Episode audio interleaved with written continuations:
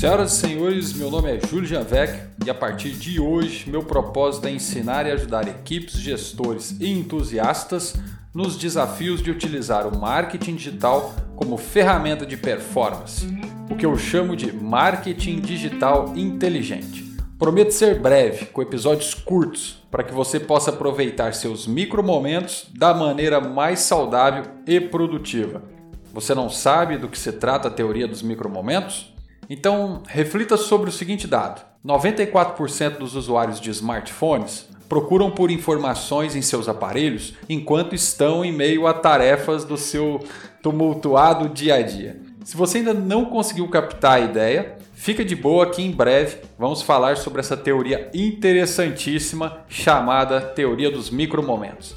Mas afinal, o que é marketing digital inteligente? É menos trabalho recorrente para as pessoas envolvidas no planejamento e execução das estratégias de marketing digital do seu negócio. É utilizar tecnologia, automação e análise de dados para que você tenha mais tempo para pensar estratégias de curto prazo, porque as de médio e longo prazo já estarão traçadas. Ou seja, aplicando os conceitos do MDI, fica mais prático e viável apagar os prováveis incêndios que vão acontecer no decorrer da execução da tua estratégia de marketing digital e tomar atitudes rápidas sem comprometer seu planejamento de médio e longo prazo. Análise constante dos principais indicadores de sucesso do seu negócio para medir resultados de performance de diferentes canais com precisão, gerando assim mais força de reação no estímulo de novas conversões.